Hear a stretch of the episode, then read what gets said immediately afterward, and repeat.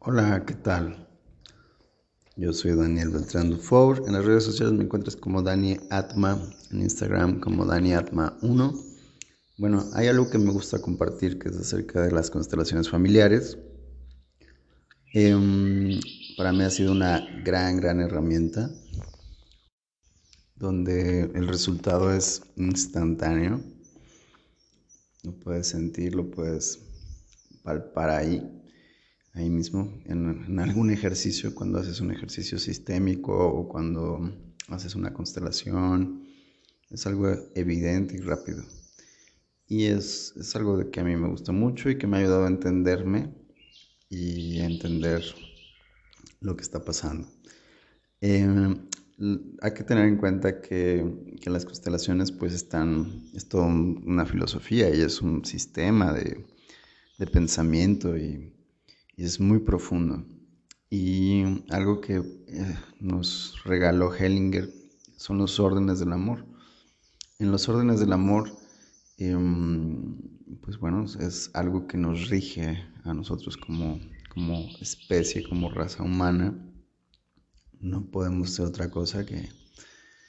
Y sobre, más que la raza humana, a la vida. La vida, la vida, cómo está regida. Yo creo que ese fue el de los primeros datos que, Hellinger tomó de cómo está regida la vida, desde dónde. Nosotros pertenecemos a la vida, ¿ok? Y a mí me gustaría compartir en, en este episodio pues los órdenes del amor entre los padres y los hijos. Hay que tener algo bien en cuenta que todos somos hijos, todos, aquí en esta tierra todos somos hijos si no eres padre, pues, pues ni modo, pero eres hijo de un hombre y de una mujer. Cada uno somos hijo o hija de, hayamos conocido o no a nuestros padres, estén muertos o estén vivos. Estamos hechos de ellos. Nuestros cromosomas son sus cromosomas. Cada uno una mezcla única de ellos dos en y a través de nosotros, los sistemas familiares maternos, paternos de origen, continúan su servicio a la humanidad. Somos un eslabón más, siempre fusión del pasado, creando un nuevo presente, paso hacia algo nuevo.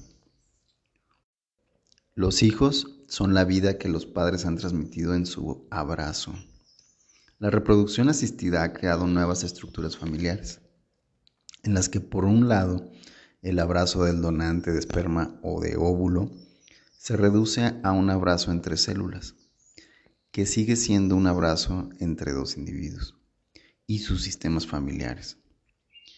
Y por otro lado, una relación desconocida anteriormente se establece entre una madre gestante y un, un embrión prestado. Esta relación, basada en todo un intercambio celular y además en una profunda comunicación afectiva, esencialmente inconsciente, va a tomar a ese nuevo ser como el resultado de un trasplante. El embrión ha sido trasplantado a una madre donante de útero. El sistema familiar de esta madre gestante, entre comillas, adopta a ese nuevo bebé como suyo esta familia consta de dos progenitores biológicos, el padre biológico o donante de esperma y la madre biológica o donante de óvulo.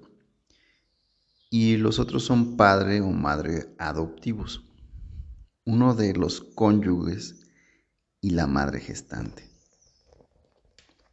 Nuestra relación a nuestros padres es nuestra conexión base, es nuestra sintonía con la vida y con algo más grande. Reconocer que somos hijos nos conecta inmediatamente e instintivamente con la fuente de la vida y con la vida misma. Somos la vida engendrada por ellos. Somos vida.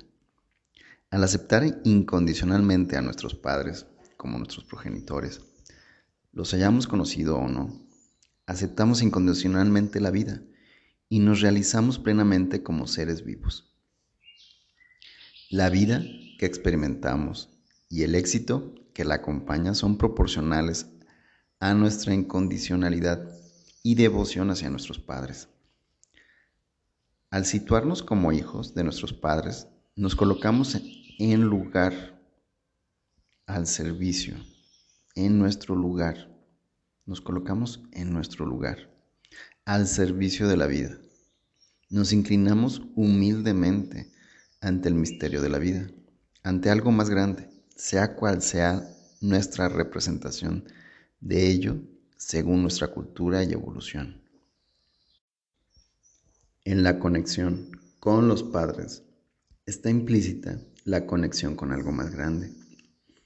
Solo cuando tomamos, o sea, aceptamos completamente, incondicionalmente a nuestros padres, empieza el camino del crecimiento y de la espiritualidad no dual.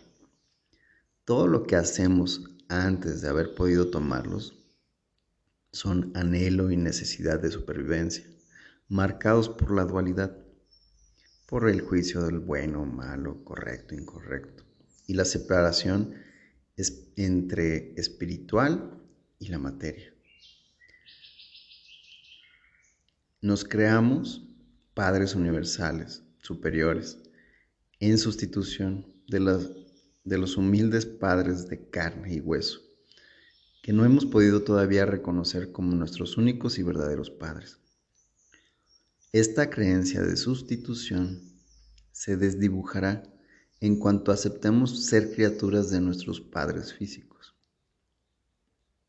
El soltar esas creencias puede ser doloroso y suele representar una gran etapa de crecimiento, de renuncia de lo ideal y rendición a lo real. Los padres dan, los hijos toman. Los padres dan vida. Los padres dan la vida. Los hijos la toman incondicionalmente. Al tomar la vida, los hijos toman incondicionalmente a sus padres y viceversa. Después el hijo o la hija toma también incondicionalmente todo lo que los padres dan, además de dar la vida. La herencia familiar, lo que los padres hicieron con esta herencia, lo que lograron ser y hacer con esta misma herencia, lo que no supieron hacer ni dar, todo lo que hubo tal como fue. Así fue. El hijo honra el regalo tomado honra la vida y todo lo que le acompaña.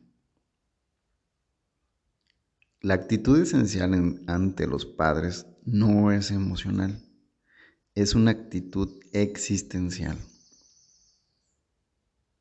Inhala bien profundo. Vamos a hacer el siguiente ejercicio.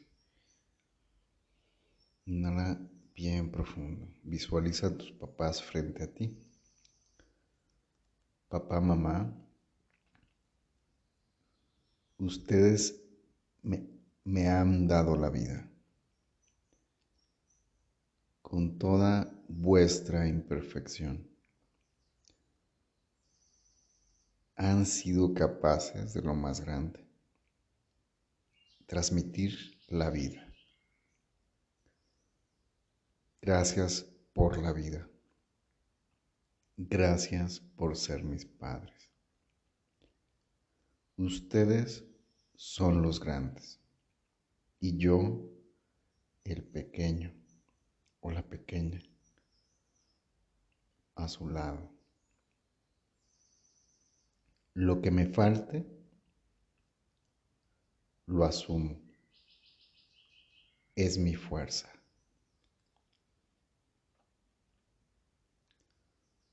recomiendo hacer este ejercicio muchas veces. Una buena temporada. Continúo. Haya sido lo que haya sido la vivencia con los padres, esta actitud es la necesaria para disfrutar de la vida. Después, si hace falta para su supervivencia, en caso de peligro, el hijo añadirá, y para mi protección me alejo de vosotros, queridos padres. Al renunciar a la reivindicación emocional, repentinamente las heridas empiezan a sanarse.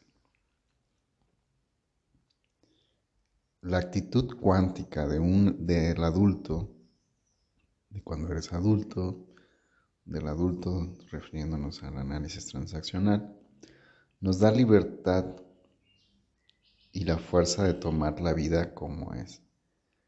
Dejar de sentirnos víctimas y decir y decidir hacer algo en la vida con lo que nos haya tocado. En cuanto nos rendimos ante nuestro pasado como fue, como haya sido, la vida nos hace un regalo inesperado. Damos un salto cuántico. La energía benevolente del campo se manifiesta y nuestra vida se transforma el no tomar a los padres. Algunas personas tienen la creencia de que eligieron a sus padres.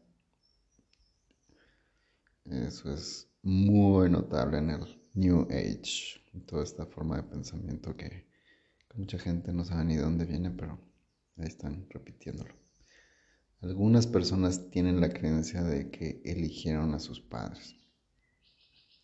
Todas las creencias ayudan a superar algo en el momento dado. Una vez pasado este momento es interesante darse cuenta de si la creencia sigue ayudando o no. Buenísimo. Si me hace sentir superior a mis padres, entonces me perjudicará y me conviene renunciar a ella. El tomar condicionalmente a los padres o no tomarlos se manifiesta a través de depresión, estar vacío de alguien necesario. La alimentación selectiva, solo carne, solo vegetales, eh, solo vegetariano. La alimentación representa a la madre. Lo que rechazo de ella lo proyecto en la comida. Lo, lo vuelvo, lo repito la alimentación selectiva, solo carne, solo vegetales, etc. La alimentación representa a la madre. Lo lo que rechazo de ella lo proyecto en la comida. Con la industrialización de la comida, el adulto sabe distinguir los alimentos que ayudan a su cuerpo y los que no. Otra forma es los idealismos. Eso viene a sustituir el Padre real. El esoterismo, sustitución del Padre y de la realidad por otro Padre y otra realidad. Baja autoestima por no tener estima por su madre.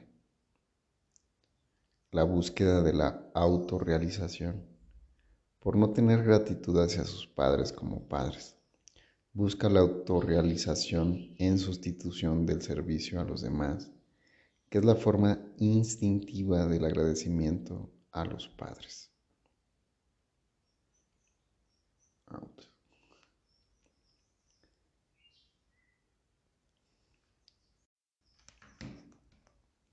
Hijo de un hombre y una mujer. Los padres para el hijo son una unidad indisociable. La tentación de relacionarse de modo personal y distinto con cada uno nos aleja de nuestro lugar correcto y provoca una separación real entre los padres.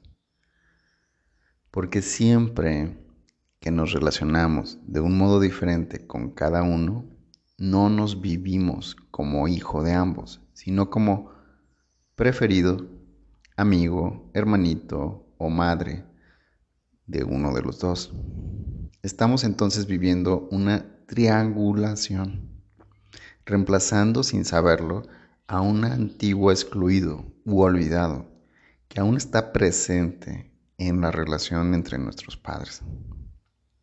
Como por ejemplo una pareja anterior de uno de los dos, un hermano fallecido tempranamente, o la suegra o la madre de uno de los dos La decisión del hijo de considerar a sus padres como una unidad de la que es, de la que es el fruto conlleva amarlos a los dos por igual, respetarlos y tener gratitud a los dos por igual. Esto produce por resonancia un efecto sanador y muy potente sobre la relación entre los padres. Los padres acaban reconciliándose internamente. En ciertos casos, como los vistos anteriormente, o en el caso de adopción o de la madre de leche, se tratará de amarlos a todos por igual, aunque todavía desconozcamos exactamente el grado de implicación genética y sistémica de estas relaciones. Cada hijo es una fusión única de sus padres. La madre se relaciona con nuestro hemisferio derecho, proyectando en toda la parte izquierda del cuerpo. El padre se relaciona con el hemisferio izquierdo, proyectando en la parte derecha del cuerpo. Necesitamos a los dos para sentirnos equilibrados y plenos, independientemente de lo que haya pasado con ellos, aunque no los conozca. Si me miro en el espejo, los veo a los dos. Si me toco, toco las células, cromosomas y genes que me vienen de ellos. Soy ellos dos. Todo el universo está organizado en por polaridades que necesitan unirse para formar algo completo. Los padres también son dos polaridades complementarias y necesarias. Dos polaridades que al fusionarse crean una nueva vida, que simultáneamente tiene dos polaridades, masculino y femenino. Y es solamente una de ellas, lo que va a impulsar a ese nuevo ser a buscar su completo en otro ser. Al tomar incondicionalmente a su madre, la persona recibe las fuerzas del destino, la salud, el éxito para transitar por la vida. Al agradecerle la vida recibida, se añade la abundancia y la capacidad para amar. Tomar al Padre abre la, abre la puerta a la fuerza para, para la realización profesional y la responsabilidad. La esencia del Padre está totalmente arraigada a la vida como es, a la realidad por lo que es, y es el que más seguridad da a sus hijos. Por lo que la fuerza de vivir y de estar en nuestro lugar nos viene al tomar a nuestro Padre tal como es. Y las observaciones nos dicen que el 75% de los hijos se sienten más seguros con su padre que con su madre. Cuando una mujer acepta colocar a su rol familiar como la prioridad, recibe la energía para realizarse también en el trabajo y toda su vida se vuelve armoniosa. El lugar del trabajo de la mujer está entre los hijos, como el último de los hijos cuando la mujer en la pareja pone la prioridad sobre su trabajo, se suele observar la pérdida de armonía. en toda la familia. Distancia entre los, distancia entre los cónyuges. Los hijos suelen tener varias patologías y se sienten huérfanos.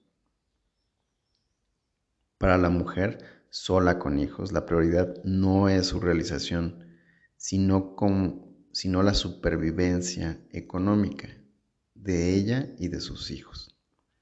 Para la mujer que no puede o no quiere tener hijos, en los dos casos está en una intrincación, intricación parecida el sistema le suele compensar con éxito profesional. En Europa, en un estudio demostró que un 6 a un 10% de los padres no son los padres biológicos de uno de los hijos y no lo saben. La madre o no sabía u ocultó quién era el padre biológico. Este hijo nunca se encuentra bien. Ninguno de los dos padres, el adoptivo y el biológico, están fuera de su lugar y de su papel. El padre adoptivo ha usurpado un papel que no le corresponde e inconscientemente se siente desplazado. Al padre biológico, la madre le ha robado su paternidad y al hijo de la madre le ha robado su filiación y la pertenencia al sistema familiar de su padre. La madre carga con esta culpa secreta. Dar para devolver. El que da, da porque antes tomó. Su dar es un devolver, es decir, que lo primogénito es recibir. En el equilibrio entre dar y recibir, recibir existió antes que el dar en la vida de todos los seres humanos. El recibir la vida que nos dieron los padres provoca una deuda inconsciente que impulsa a cada ser humano a devolver, pero no puede devolver la vida a sus padres por esa razón, la persona instintivamente necesita dar a su entorno lo mismo que recibió. Devolver a los padres se realiza también inconscientemente, dando al entorno. Por ello todos los seres humanos se sienten impulsados a dar proporcionalmente a lo que aceptaron tomar de sus padres. Los agradecidos dan mucho y a cambio reciben mucho. Los amargados dan poco, por lo que reciben poco. Así podemos entender por qué es tan agradable dar. Uno se siente más liviano, una deuda sutil se está aligerando. El que solo da, sin permitir a los demás que devuelvan, actúa por puro egoísmo, solo por el placer de dar, no por el bien del otro. El que solo le gusta recibir está identificado a un niño que murió tempranamente.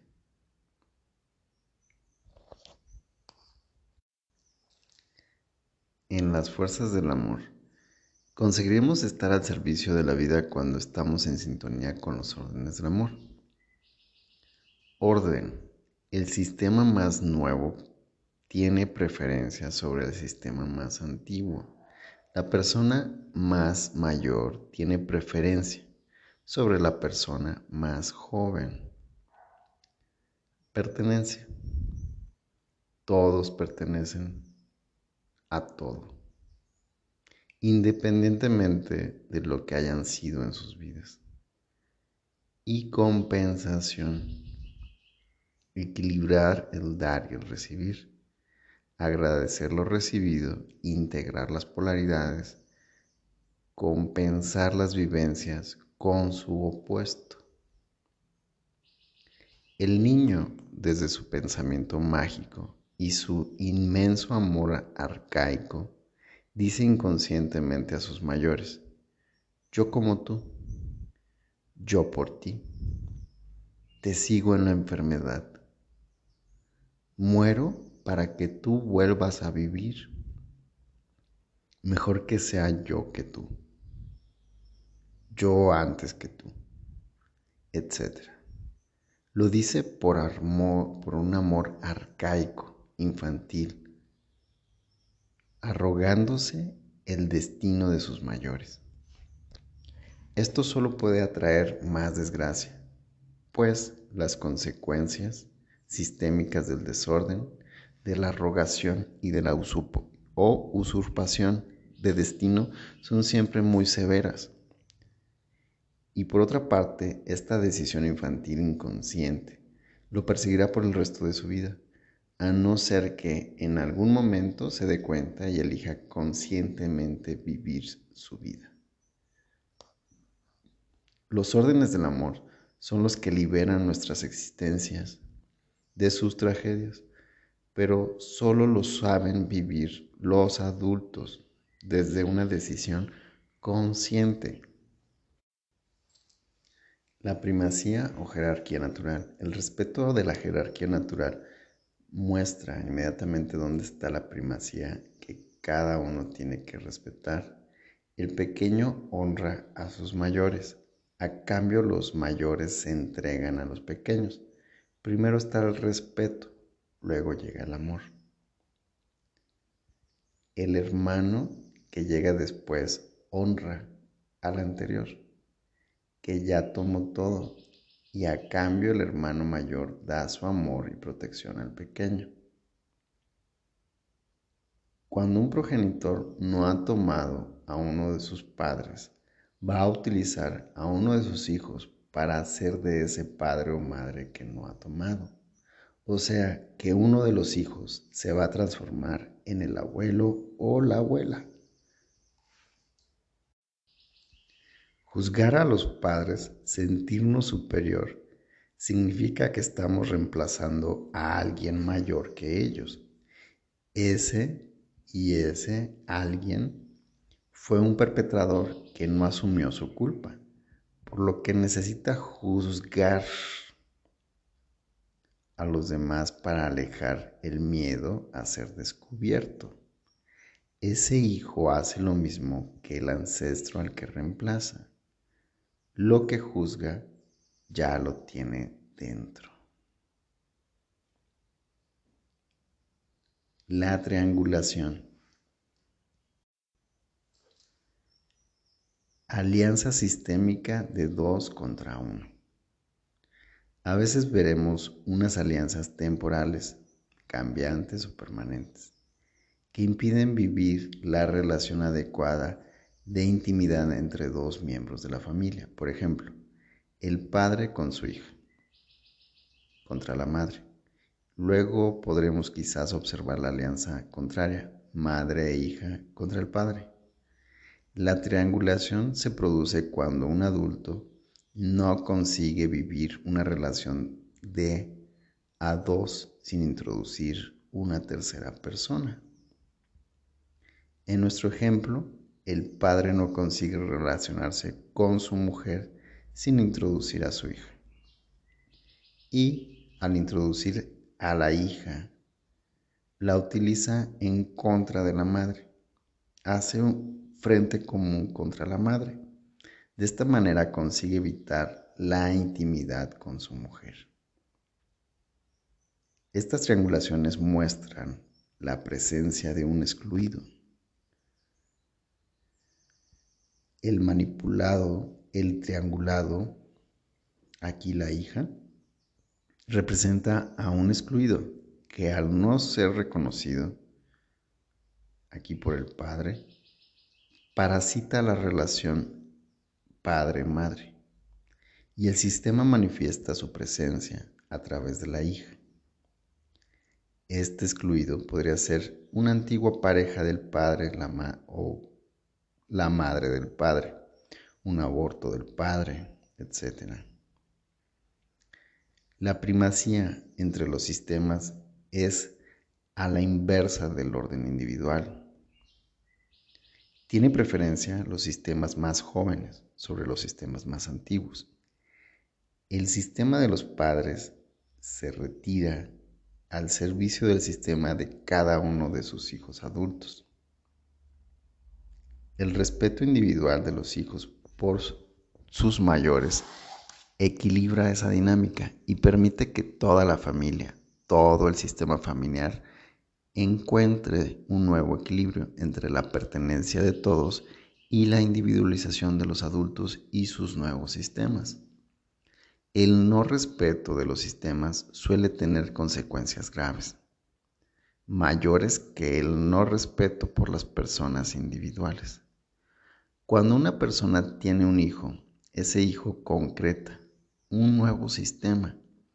Y si los padres no se responsabilizan de este sistema familiar recién creado, uno más pequeño representará a este sistema eliminado. viviendo la misma eliminación, que lleva muy a menudo a la muerte de ese pequeño. Esto ocurre cuando un hombre no reconoce ni asume el hijo nacido fuera del matrimonio, o la mujer oculta a su marido y al hijo la paternidad real de ese hijo.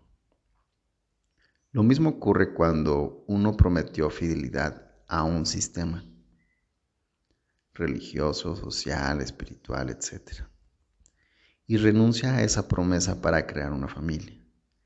El primer hijo representará a ese sistema despachado y casi siempre se muere. Casi siempre muere.